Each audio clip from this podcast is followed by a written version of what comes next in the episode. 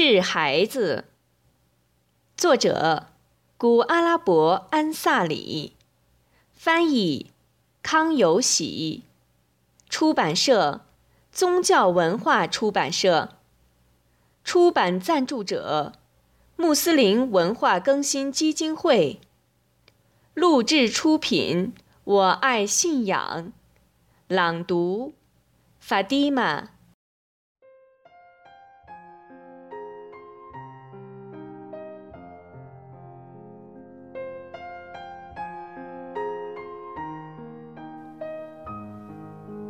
治孩子，古阿拉伯安萨里，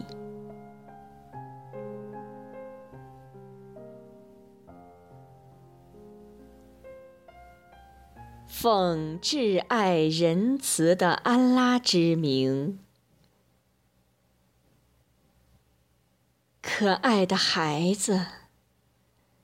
愿安拉使你永远顺从他，让你持久地踏上他所喜欢的道路。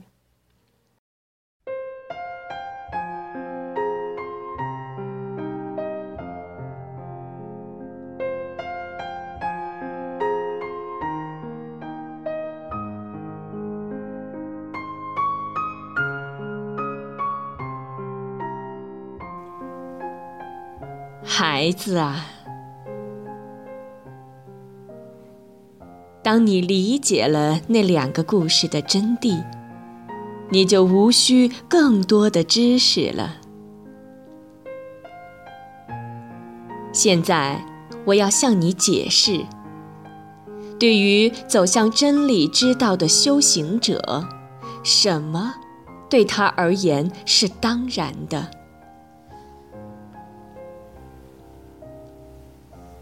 须知，对于一个修行者而言，要有一个 shahe 引导者和调育者。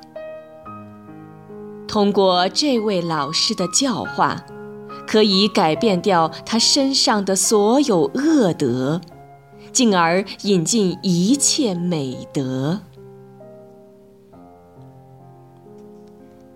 教化的意义相当于一个农民的工作，他要根除掉地里的所有荆棘，拔掉其他的杂物，便于庄稼茁壮成长。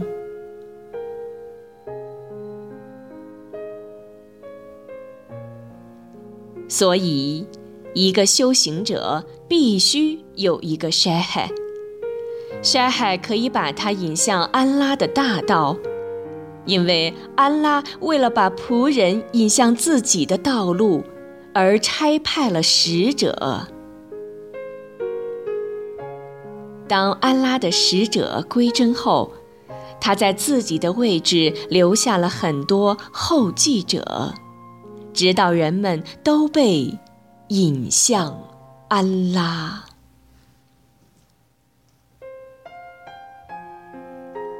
作为 s h a h 其条件是，他非常适宜作为安拉的使者的继承者，而且他应是一个有知识的人。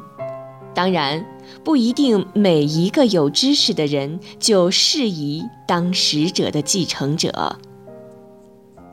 我会大体上为你解释作为一个老师的一些特征。以免任何一个人都自称自己是引导者。首先，他要抛弃喜爱现世和迷恋权位的心态。其次，他曾追随过一个有敏锐洞察力的 shehe，而那个 shehe 的传承可追溯到先知们的领袖穆罕默德本人。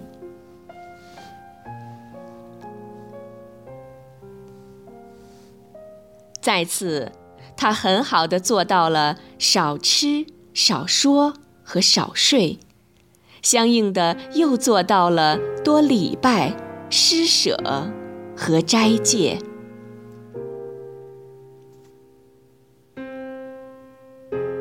再其次，他所追随的那位筛海，有着很多的美德和操行，如忍耐、礼拜、感恩、信托、坚定、慷慨、知足、心灵祥和、宽容、谦虚。有学问、诚实、有羞耻之心、见诺言、庄重、沉静、成熟等等德性，这种人才是来自使者的助光中的一种光，才有资格引导人。但是这种人乃人中龙凤，少之又少。但有福者必会被福分抓着，他会找到一位我们上面所说过的那种 shahed。当有了这样的 shahed 的话，无论是表面上还是私下里。他都应该去敬重筛海。至于表面的敬重，就是不要和筛海争辩，不要凡是问题都要向筛海要一个证据，尽管他知道筛海错了。不要把礼拜毯放在他的面前，礼拜的时间例外。当筛海礼完拜后，应去收起筛海的礼拜毯，不要在筛海的面前过多的礼复恭拜，应尽力而为的去完成筛海所要求做的。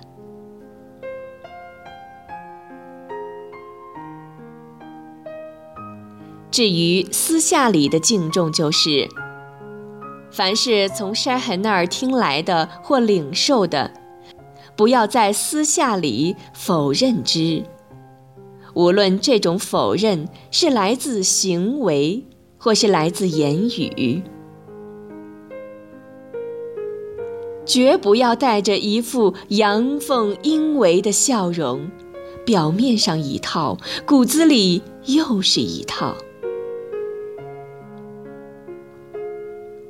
如果学生做不到这一点，那么就别去陪伴筛海，直到自己表里如一。要远离那些坏同伴，不要和他们坐在一起，以免来自精灵和人类中的恶魔控制你的心灵。所以，要清除心灵中的魔性污垢，在任何情况下都要选择贫穷的人，而不是选择富翁。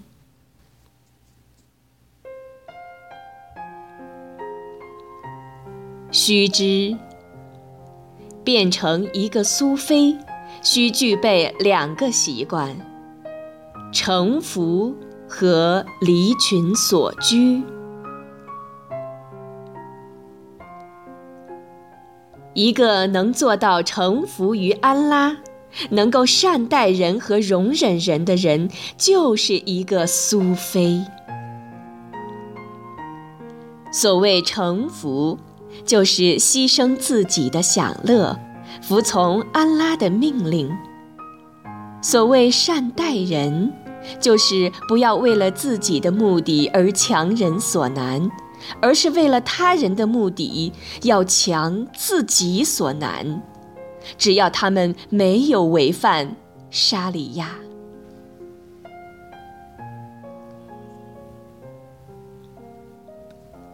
你曾问我有关虔诚服从的事项，实际上虔诚服从的事项不过三项而已：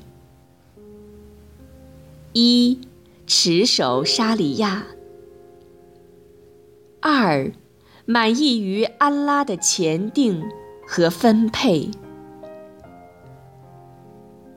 三，为了追求安拉的悦纳，必须抛弃你自己的嗜好。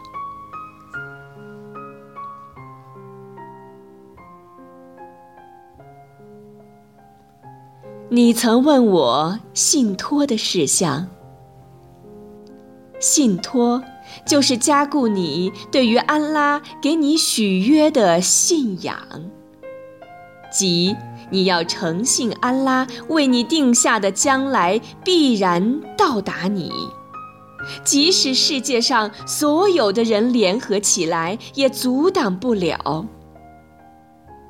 而安拉没有给你定下的。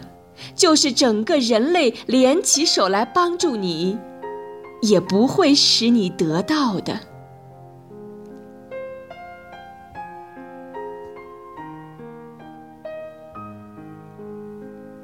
你曾问我有关虔诚的事项，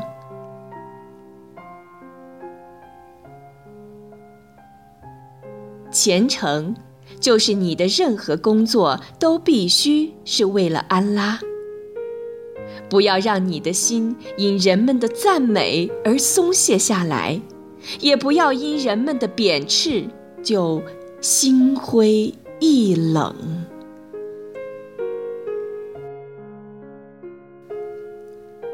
须知，沽名钓誉会滋生过分看重他人。治疗沽名钓誉的药方。你要是被你过高看重的那些人，也是在安拉的定然下被迫劳动的杂役而已。你要看到他们就像无机物一样，没有能力导致幸福和痛苦。这样，你可以从对于他们的倚仗中。得以抽身。你什么时候认为他们有能力和意志，那你就什么时候摆脱不了沽名钓誉。